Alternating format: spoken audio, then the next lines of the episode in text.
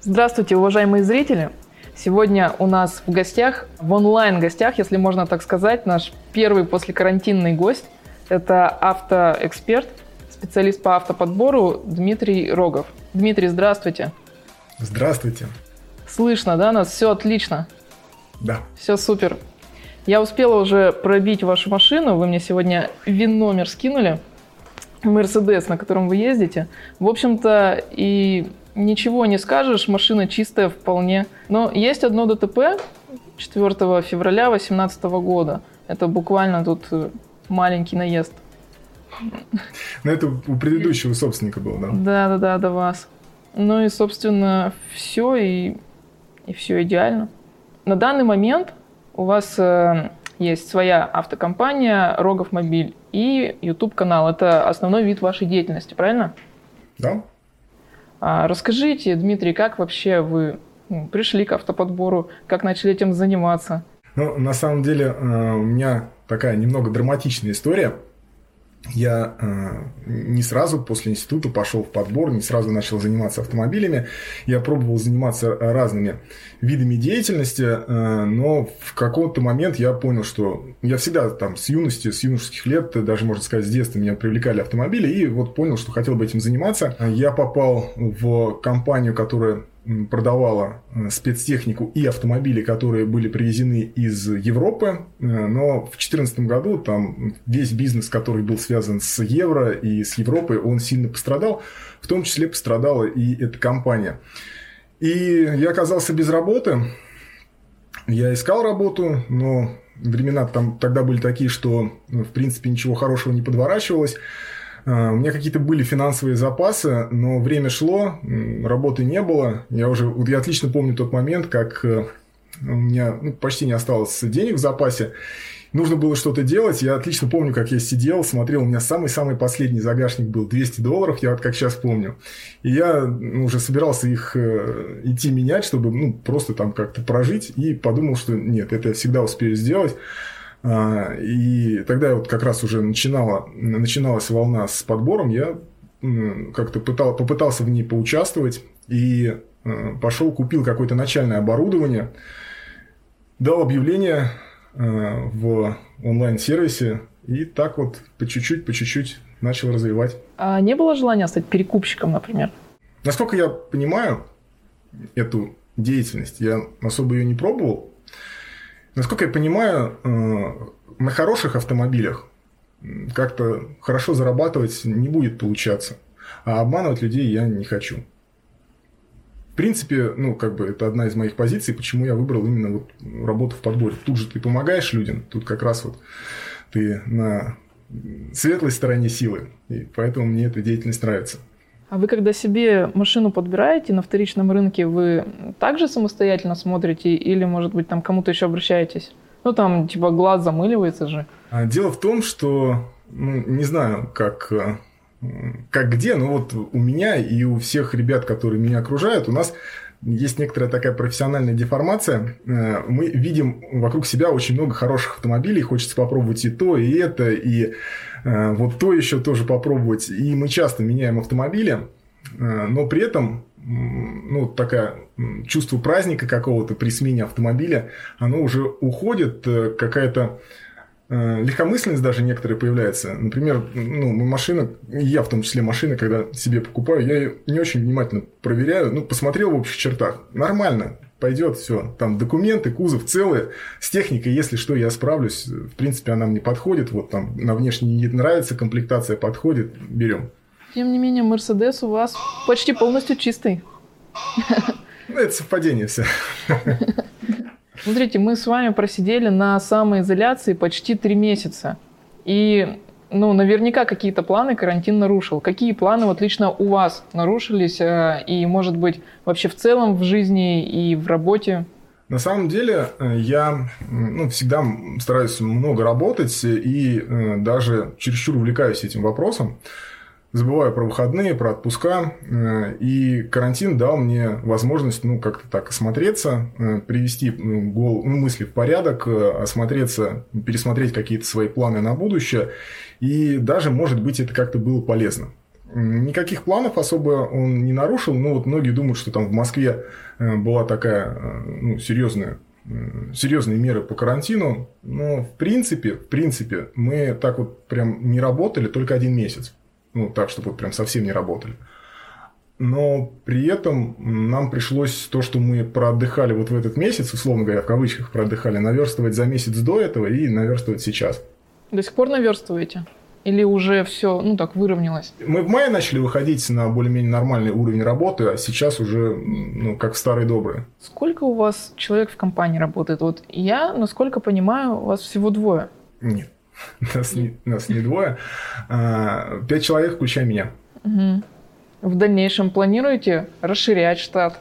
В принципе, мы перерабатываем достаточно... Ну, у нас такая слаженная команда, и мы перерабатываем большие объемы. Э, в принципе, можно было бы уже набрать штаты больше, но у меня такая позиция, что я не хочу расширять штат э, без крайней необходимости. Потому что так я с каждым человеком на контакте, на личном контакте, я более или менее могу понимать, ну, по крайней мере, относительно работы, что у него в голове, какие у него настроения. Я более или менее все еще понимаю, какие машины сдаются, да, я более или менее вижу, что там ребята делают, что они сдают, ну, и как-то хотя бы косвенно участвую в каждом сданном нашей компании автомобиле. Поэтому, э, если расширять штат, я эту возможность потеряю. На мой взгляд, это ценно. Ну, понятное дело, есть где-то тот предел, когда эта возможность теряется, но я вот за этот предел, я этот предел стараюсь как можно дольше отодвигать. Как говорил Стас Асафьев, помню, что, э, мол, все его сотрудники умнее, чем он, и он может за них поручиться. Вот вы также можете поручиться за своих сотрудников? Да, я сейчас это могу также ну, сказать, что каждый из моих сотрудников посмотрит э, автомобиль лучше, чем я. Э, с чем это связано? Да, все просто, потому что я последние два года на каждодневной основе машины уже не смотрю. А они смотрят. И элементарно, ну вот как спортсмены, да, может быть, ты там и талантливый, но если ты не будешь каждый день тренироваться, то, в принципе, ты потеряешь форму. И тот, кто тренируется каждый день, и пусть он не такой талантливый, как ты, он покажет лучшие результаты. Вот это как раз тот случай. Угу. Дмитрий, скажите, а подбор новых машин заказывают? Да, люди звонят, как спрашивают. Это казалось бы странным, да, но ведь бывает, что там понятно, что пробег у него вряд ли будет скручен. Но, допустим, машину везут, везут, там, не знаю, какое-нибудь ДТП маленькое Покрасили. Ну, может, ну да, люди наслушаются и звонят, спрашивают э, про проверку даже новых автомобилей, то есть э, пытаются уже даже на воду дуть. Э, и, на мой взгляд, это ну, не та услуга, за которую надо действительно брать деньги. Ведь по большому счету, там же, где они наслушались, то есть в интернете, в Ютубе, там на каких-то форумах они это могли понахвататься, там же можно подчеркнуть информацию, что вот новую машину ее просто проверить. Ты можешь в том же салоне у того же менеджера, который тебе выдает машину, попросить тот же самый толщиномер и mm-hmm. просто ну, приложи его в нескольких местах к каждому элементу, и ты уже поймешь, что Э, машина там перекрашивалась или нет, она же новая, там не может быть никаких вопросов, нюансов, должно быть все идеально. И как только ты заметил какое-то отклонение, тут же повод насторожиться. А ну, там, квалифицированного специалиста, который там будет смотреть, там, искать какие-то подвохи, ну, это не то место, где надо настолько внимательно. Ну, это такая услуга для ленивых, наверное. Но вам от этого и польза, собственно. Ну, я, я не знаю, я не очень люблю браться э, за такие заказы, потому что у меня такое чувство, что мы взяли деньги, которые мы не совсем заработали, условно говоря. Это слишком просто. Многие вот еще звонят, про, ну, просят найти машину, хорошее предложение по автомобилю. Такой же вид бизнеса тоже сейчас развивается. Но на самом деле я тоже считаю, что это может сделать каждый, ведь там достаточно просто пообзванивать э, дилеров и с лучшим предложением опять походить по дилерам, вдруг кто-то его перебьет. Ну, и это может каждый сделать, там главное время потратить, никаких знаний не нужно. Дмитрий, смотрите, на Drive-Thru увидела большой такой прямо огромный, можно сказать, отзыв о вашей компании про то, как человек там общался лично с вами, и что ему грубили, и там что-то еще было про непунктуальность. Вот вопрос, в какой момент вы начинаете грубить своим клиентам? Ну, там не про меня отзыв, да, а про сотрудника, там, который общался. Но на самом деле э, этот человек, ну, вот он пишет, что он клиент там или еще что-то. Я отлично помню этого человека. Он э, очень долго мне писал в Инстаграме, он э, писал, ну, если не ошибаюсь, и во ВКонтакте, но в Инстаграме я запомнил, он представлялся, что он э, там или режиссер какой-то, или еще что-то, что у него есть автомобиль, который он может предложить нам на съемки, что, ну, вот, вот он вел какую-то такую переписку, и в один прекрасный момент он, ну, я как-то, ну, не знал, что ответить, но как-то там вяло текущий ему что-то отвечал. И вот в один прекрасный момент он э, обратился с такой просьбой, именно что вот не, э, это не заказ, а именно с просьбой э, оценить то, как ему машину отремонтировали в страховой компании, ну, после страхового ремонта. Это не совсем наш профиль, но думаю, блин, ну человек там и предлагал машины снимать, и пятое, десятое, думаю, ну окей, поможем. Я, у меня вот все э, отзывы негативные, которые есть о нашей компании, ну, или, по крайней мере, те, о которых я знаю, они назывались, с, начинаются с моей мысли «помогу человеку». Вот как бы не надо брать, но «помогу человеку». И, э, ну, я уже не мог поехать смотреть, но э, своих ребят я попросил, говорю, вот там есть человек, хороший человек, надо помочь. Там денег не надо брать, именно вот, ну, как у нас там есть доля исполнителя, доля компании, условно говоря. Вот возьми, сколько ты там считаешь нужным, поедешь, посмотришь. И э, вот потом, когда ну, я не знаю там дальше уже всех подробностей, как там, с кем он контактировал, да, вот с моим сотрудником, но э, там вдруг выяснилось, что нужно приезжать только к определенному времени, и там, ну, в Москве часто бывают пробки, и человек предупредил, что я еду, но опаздываю там на 20-30 минут. Выяснилось, что там во время осмотра предполагается, ну, вот как-то само собой разумеется, что должно быть произведено целый комплекс дополнительных мероприятий, не просто там машину осмотреть, а там на подъемник ее поднимать и так далее и тому подобное. И, естественно, доплачивать за это никто ничего не собирается, вот, ну, как бы само собой разумеющееся. И там есть тоже вот в отзыве, когда я его читал, там есть когда я сказал, что надо подъемник будет ощутить, человек замолчал на 30 секунд. Ну, естественно, он едет смотреть машину, вот так чисто обошел, посмотрел, ну, там посмотрел, может, там на свет, прибором, там и все. А тут ему сообщают, что он должен еще там дополнительные какие-то в ту же цену работы производить. Но вместо того, чтобы как-то отказаться, он позволил себе взять паузу и помолчать несколько секунд, а потом только согласиться. Не сразу с радостью воскликнуть в восторге, что он сейчас, конечно же, это сделает. Ну и так далее. То есть, если осветить эту историю не однобоко, то на самом деле получается все не так однозначно.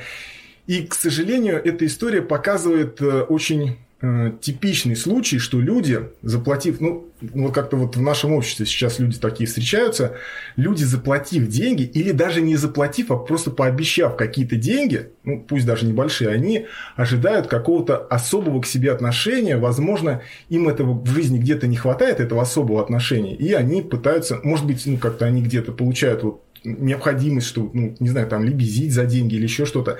И вот они думают, что они сейчас кому-то заплатят и таким образом смогут э, самореализоваться или реализовать вот эту свою недостающую потребность. Ну, если вспоминать, то наверняка каждый из нас, ну или очень многие из нас э, ну, смогут припомнить, что там с продавцами не очень хорошо общаются клиенты, и потом сами начинают рассказывать, что это продавец виноват.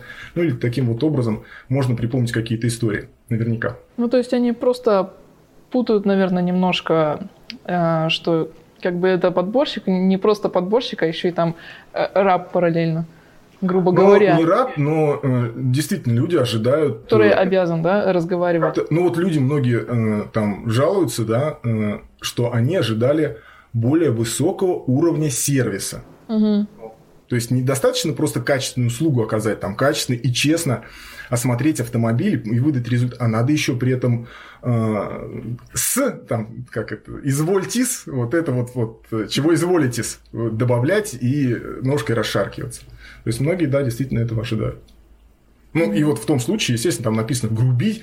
Многие сразу думают, что там на три буквы посылали. Естественно, такого я могу ручаться, что не было. Но, тем не менее, вы досконально, я смотрю, ознакомились с отзывом, вы его чуть ли не наизусть помните.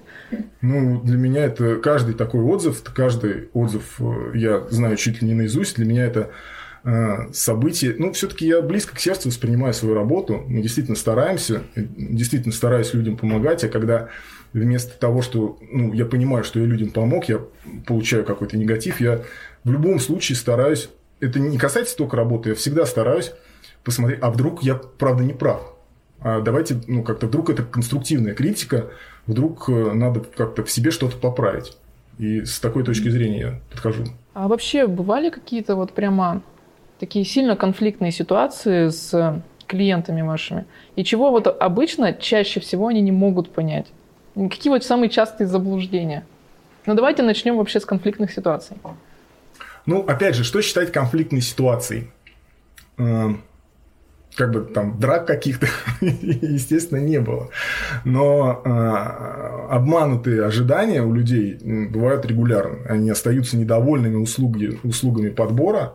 И я более чем уверен, ну, на самом деле я знаю наверняка, потому что общаюсь с коллегами, это не только у нас в компании, это в целом. Просто люди думают, что э, каждый раз, вот для каждого клиента, э, компания по подбору должна э, найти что-то особенное, прям звезду с неба какую-то достать и ему вручить вот на блюдечке с каемочкой.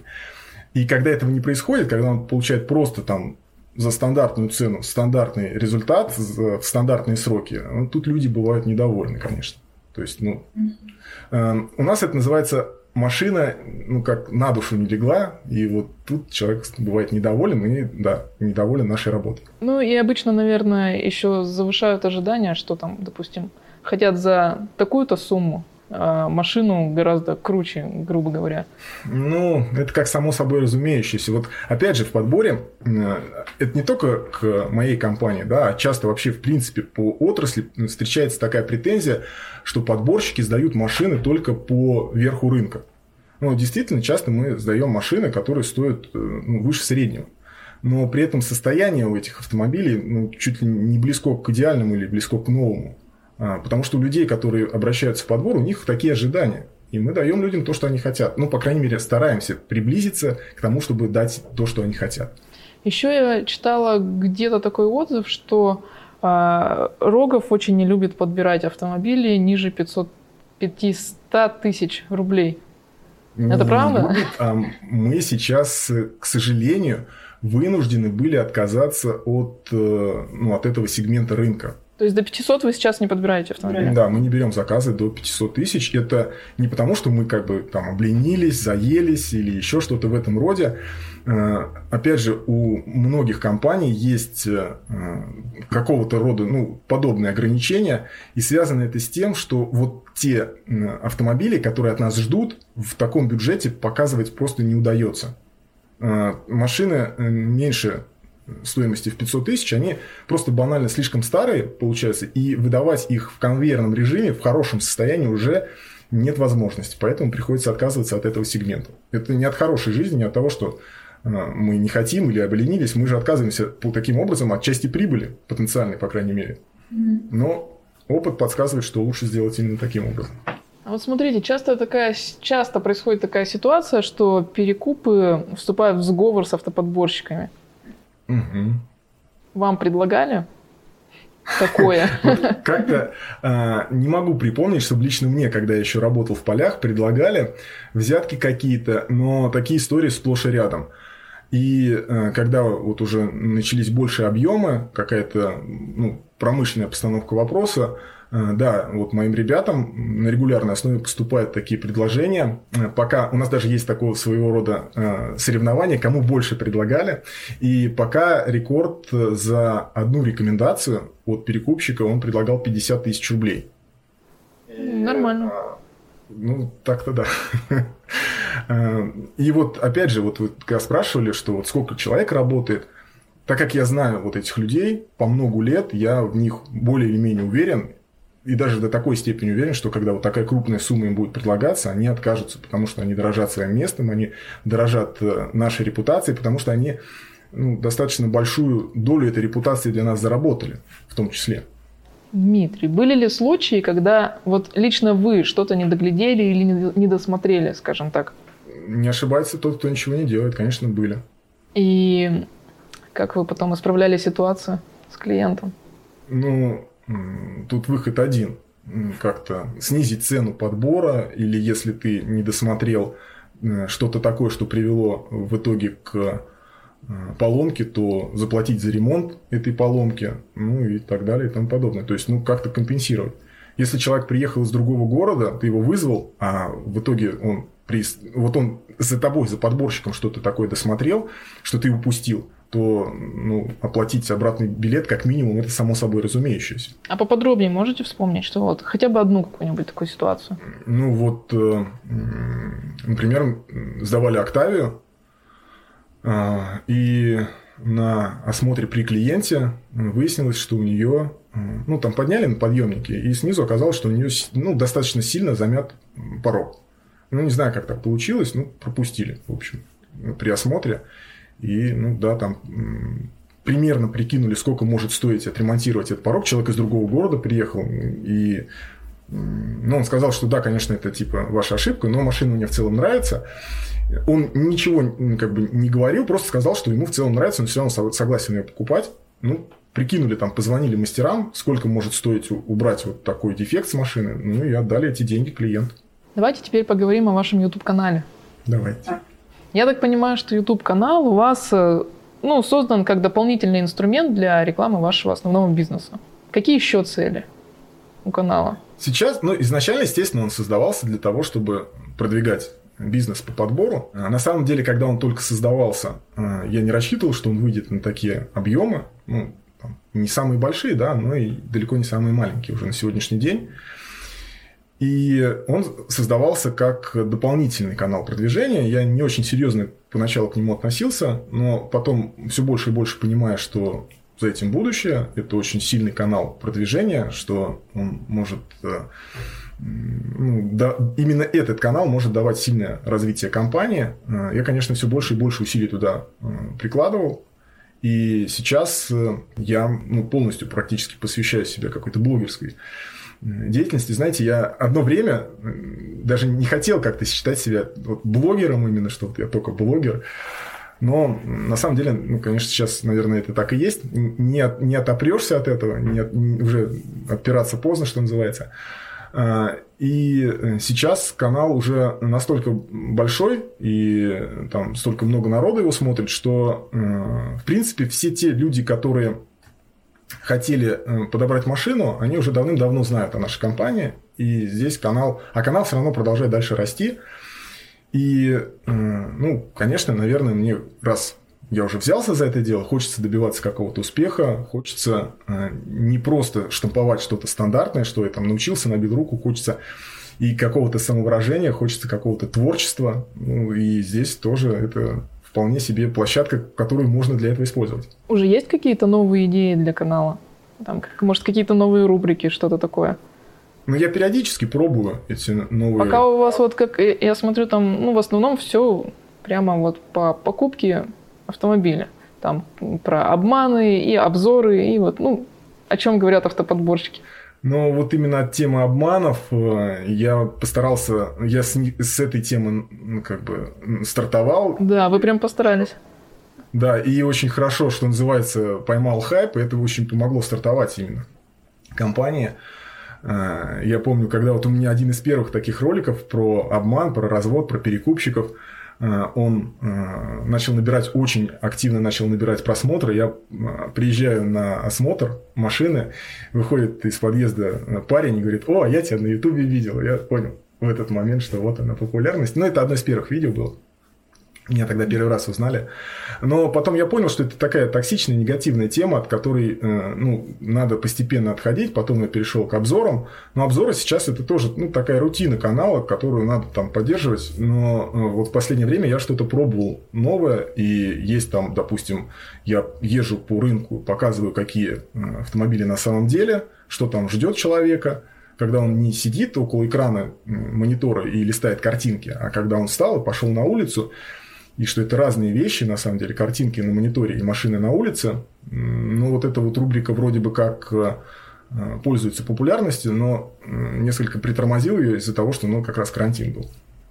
Но я думаю, что возобновим в скором времени. Попробовал э, как раз вчера выложить ролик э, с освещением того, как делают машины, ну, как бы, как, как идет развитие модели, как идет развитие взаимо- взаимоотношений.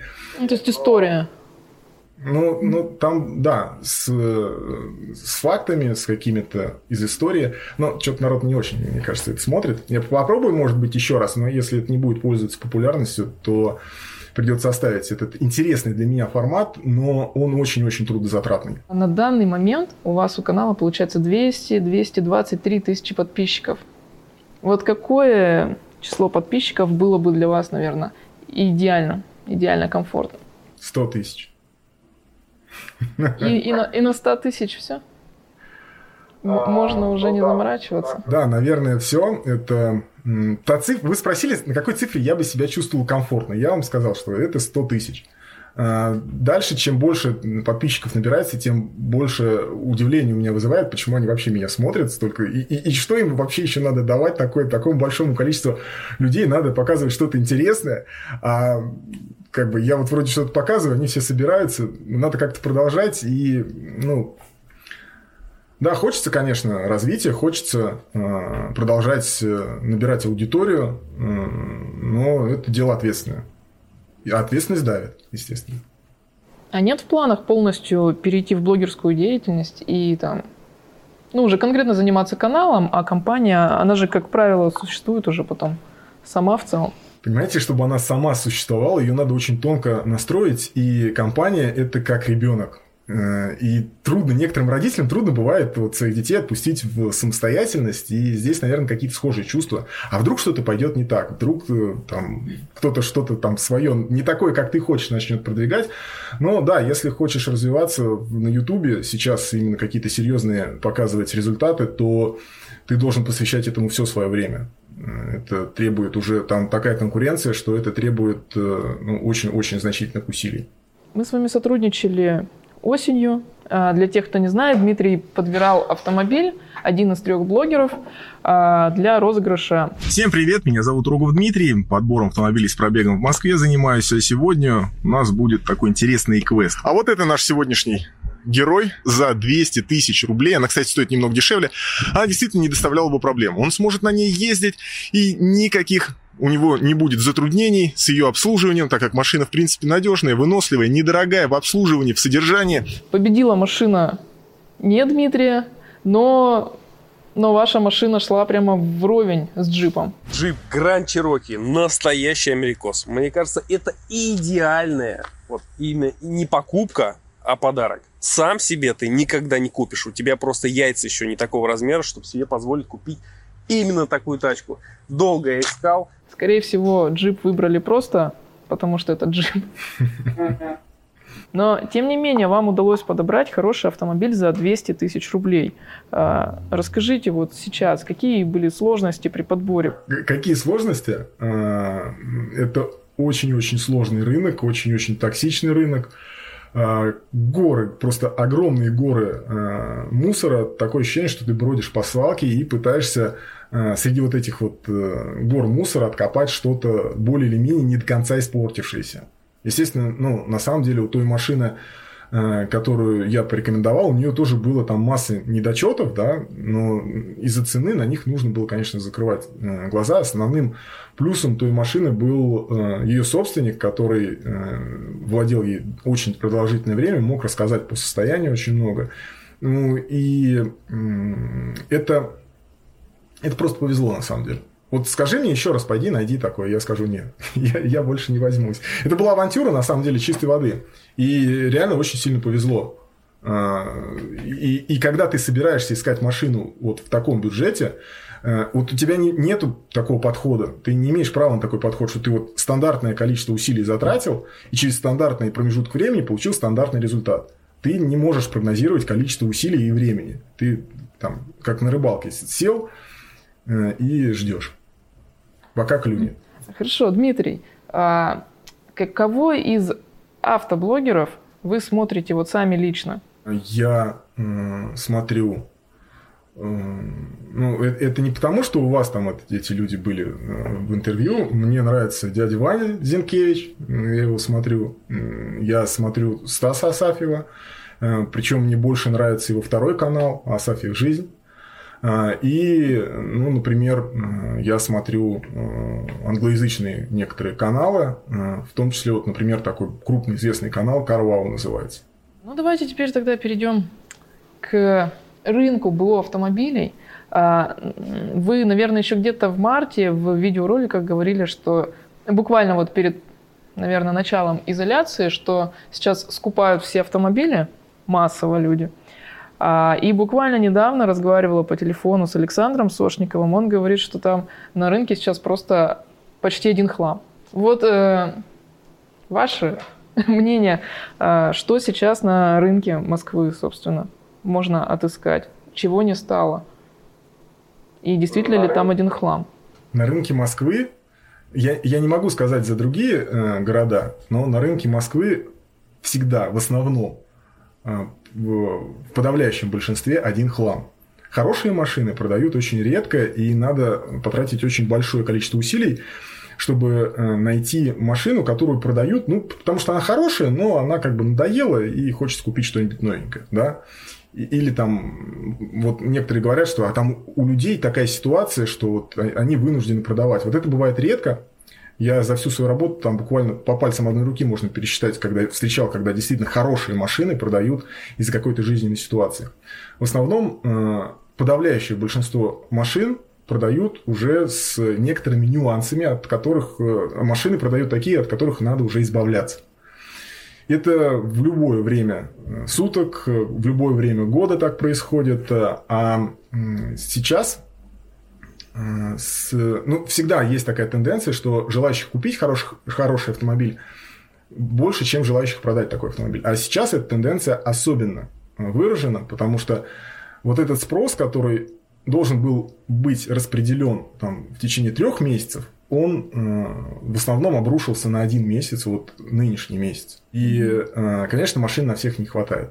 Рынок оживает, рынок активен, но машин на всех не хватает. Э, и ну, сейчас это все устаканивается, сейчас это придет в свое обычное состояние. А с чем это связано, что люди так хотят покупать машины? Ну, люди всегда хотели покупать машины, просто э, вот в марте, допустим, был очень большой всплеск спроса его все ощущали, это было связано с тем, что люди боялись неопределенности. Ну, вот вложить деньги, у кого сколько денег было, те то и покупали. Кто-то там вот гречку бегал, покупал, кто-то Мерседесы бегал, скупал. А, потом у нас там сам, самоизоляция, ограничения какие-то, а, и спрос на самом деле он не пропал, он просто затормозился, его перенесли на более поздний срок. А сейчас сказали, что все можно, и все побежали вот те желания, которые, все те потребности, которые они копили там, пару месяцев, они сейчас пытаются отыграть и реализовать. Какие можете назвать машины, которые на вторичке есть, но вот лучше их покупать новыми? Я бы так про российский производитель сказал, наверное. Ну, я про них не буду говорить, потому что мы их на самом деле не очень касаемся.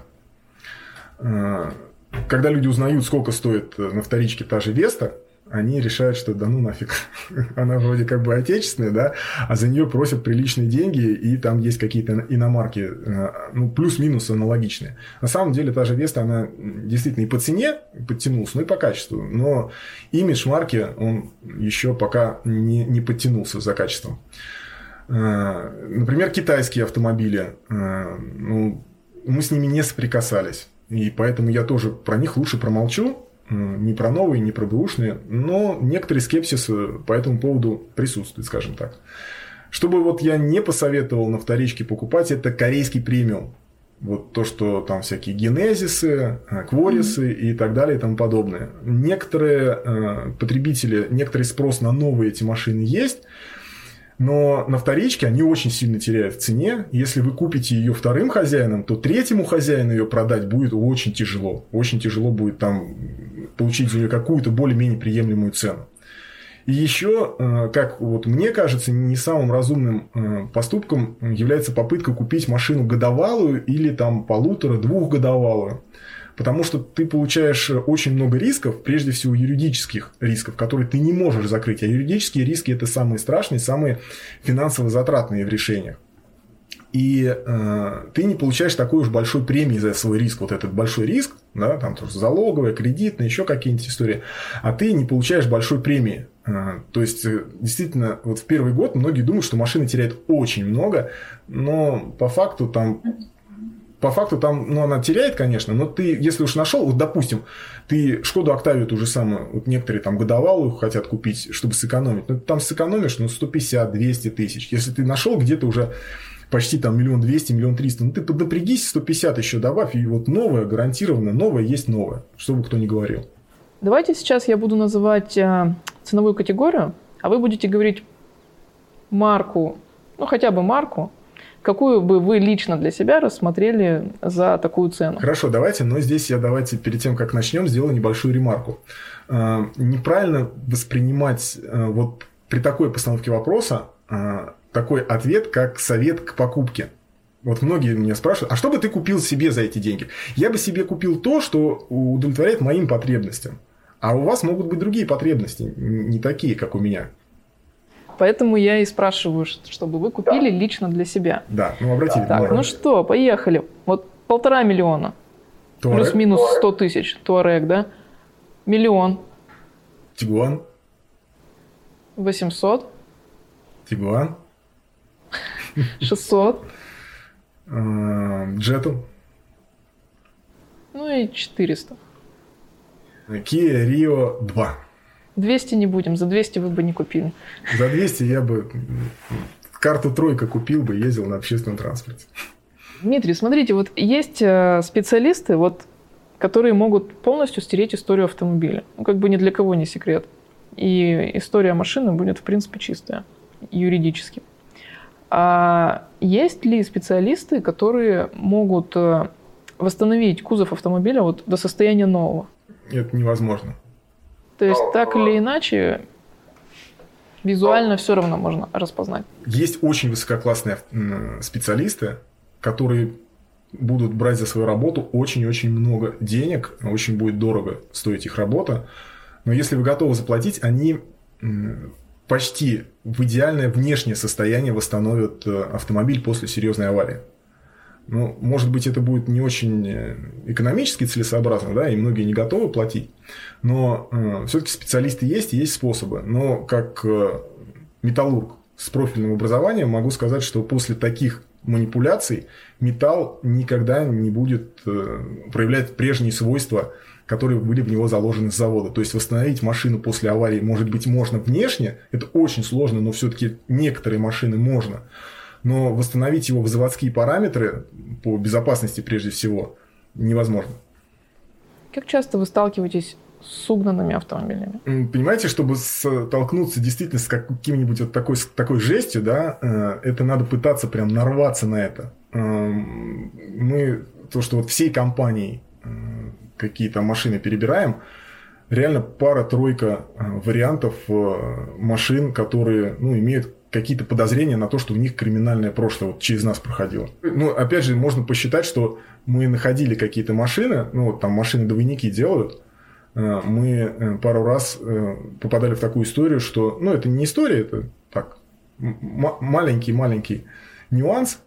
Э, Человек, мы подбираем машину, она хорошая, но человек приходит э, ставить ее в ГАИ, и выясняется, что где-то у нее есть двойник.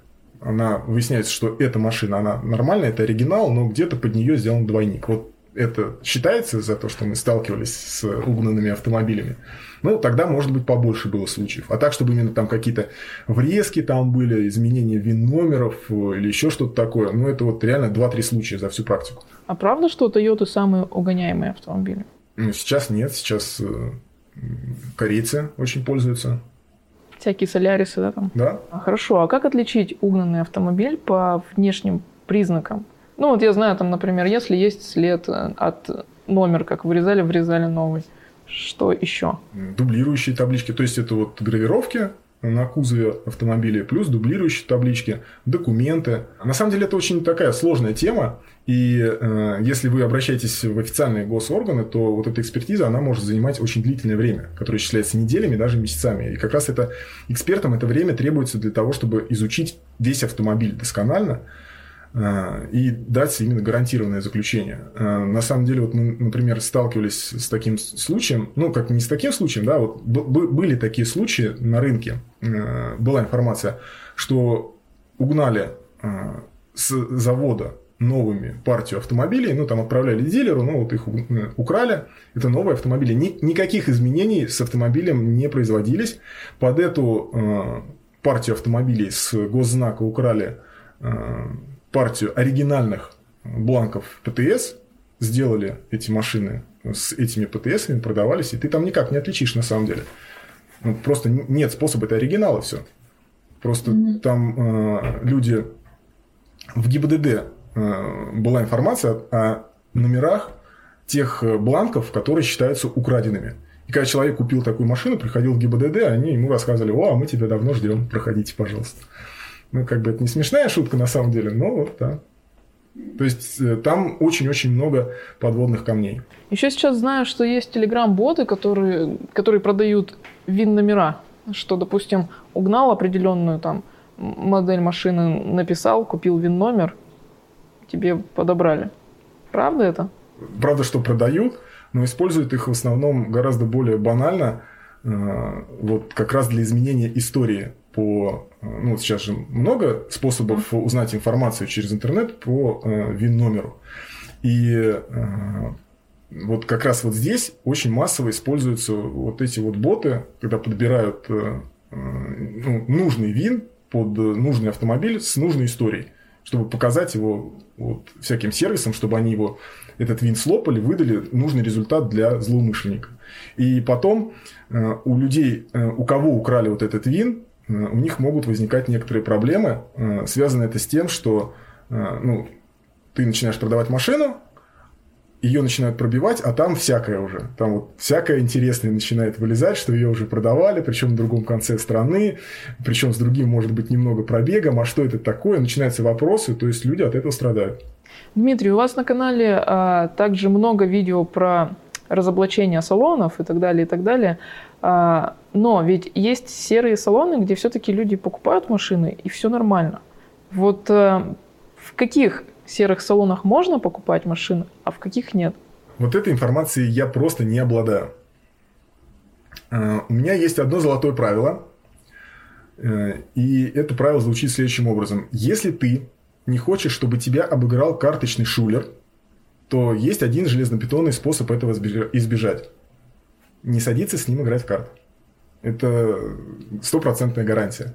То есть, э, вот, э, да, есть люди, которые покупали вот в каком-то определенном салоне X машину, и у них все хорошо. А потом следом за ним приходит человек, и в этом же салоне X покупает машину, и его обманывают. И машина плохая. Или там самое главное, начинаются истории с кредитами, с документами и так далее и тому подобное. То есть э, раз на раз может не приходиться. И mm-hmm. если ты не хочешь рисковать своими деньгами, проверять это при помощи своих кровно заработанных, ну лучше туда не суваться. А вот вас самого когда-нибудь обманывали? Какие-нибудь перекупы, например? Нет, ну по машинам как-то нет, не случалось. А так, ну, наверное, если повспоминать что-то подобное, да, там было. А конфликтные ситуации с перекупщиками случались? Ну, еще раз говорю, меня никто не пытался побить, не, не было такого. Ну, там, да, как, как, какая-то ругань, типа, с рассказами «ты кто такой, иди отсюда, раз ты такой умный», там, типа, ну, вот и проваливай, ну, это максимум, что бывало. Там главное не доказывать, что он плохой, что он там негодяй или еще что-то такое. То есть, ну, как бы рынок есть рынок, это Э, такое явление, с которым ты не борешься, вот ты с ним столкнулся, но, к сожалению, да, приходится вот принимать это явление как есть, да, видишь, что он обманывает, но по большому счету ты один с этим явлением не, не, не сможешь побороться. Угу. Ну, увидел, ты вот для себя выявил этот обман, развернулся, ушел. Ну и при такой постановке вопроса нет, не было никаких конфликтных ситуаций. Дмитрий, ну и я предлагаю завершить наш а, разговор последним вопросом. А, каким вы видите себя, свой канал и свою компанию через пять лет? Классический вопрос А вам, кто, вам кто-то его уже задавал, да? Ну, это классический вопрос собеседования на работу. Честно сказать, я над этим прям так подробно не думал. А, потому что на такие продолжительные сроки сейчас, мне кажется, загадывать это не совсем правильно. Вот э, пять лет назад рассказали бы нам, что вот такая ситуация там с самоизоляцией будет или еще, кто бы поверил в это все? Никто бы не поверил. Но планы какие-то есть, да, там главное, ну, главное именно э, для меня это не, не растерять, не, не гнаться, не начать гнаться за объемами э, и э, не растерять э, то доверие к своей команде, которое у меня есть в определенной степени. По поводу канала, э, ну, Мне хотелось бы все-таки найти какие-то новые форматы, которые были бы, позволяли бы мне в том числе реализовываться именно с точки зрения самовыражения, какого-то творчества. Не просто делиться вот там вот техническая информация, вот смотрите кнопочки, вот такую берем, вот такую не берем машину, а ну какое-то творчество, что-то, что приносило бы мне удовлетворение. Поняла. Ну что ж, спасибо, Дмитрий. Я желаю вашей компании процветания, успеха и все-таки через пять лет, чтобы вы стали, наверное, миллионником, уже блогером. С вами было очень приятно поговорить. Спасибо вам большое. Взаимно. Вам тоже спасибо. До свидания. До свидания. На этом у меня все. С вами был канал Тебе водить. Меня зовут Настя. А, ставьте лайки, пишите свои комментарии и обязательно пишите, кого вы хотели бы видеть в следующем интервью. Все, всем пока.